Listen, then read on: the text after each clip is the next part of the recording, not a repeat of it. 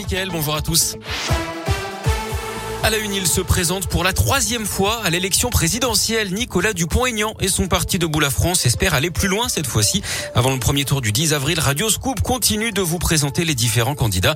Nicolas Dupont-Aignan a déjà présenté son programme sans proposition parmi lesquelles la refonte de l'Union européenne, des hausses de salaire mais aussi la suppression du droit du sol. En 2017, pour s'opposer à la candidature d'Emmanuel Macron, il s'était rangé derrière Marine Le Pen avant de prendre à nouveau ses distances.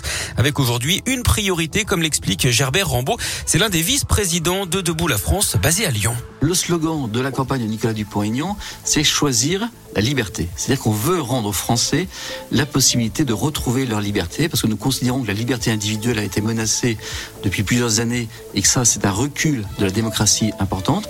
Liberté, effectivement, de soins, de circuler, de pouvoir décider dans le cadre de référendum ce que les Français veulent. Liberté des Français et en même temps, liberté de la France, rendre la liberté de la France au sein, je dirais, d'une diplomatie, au sein d'un monde qui finalement ne tient plus compte des intérêts des Français. Nicolas Dupont-Aignan a reçu dernièrement le soutien de Florian Philippot, président des Patriotes et ancien bras droit de Marine Le Pen.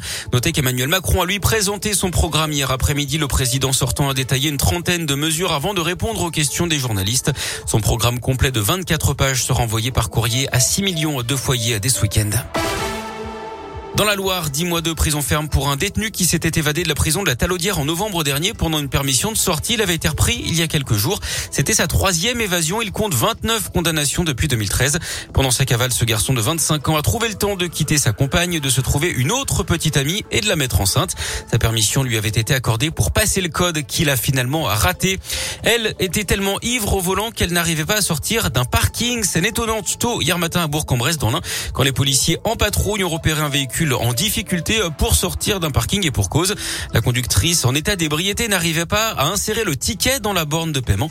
Elle a également eu beaucoup de mal à souffler dans l'éthylotest d'après le progrès. Le résultat, lui, n'a pas raté 2,34 grammes d'alcool par litre de sang. Son permis lui a été retiré. Un ami est venu la récupérer en attendant sa convocation par la justice.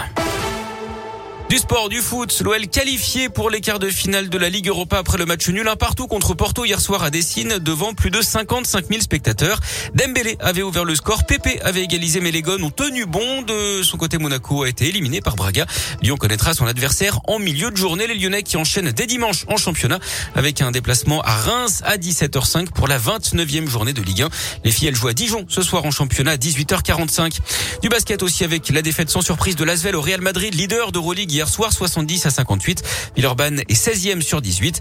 Et puis chez les filles, la fin du rêve européen pour les Lyon. Elles devaient remonter 13 points à Mersin en Turquie en quart de finale retour de recoupe. Elles ont finalement perdu assez largement 82 à 68.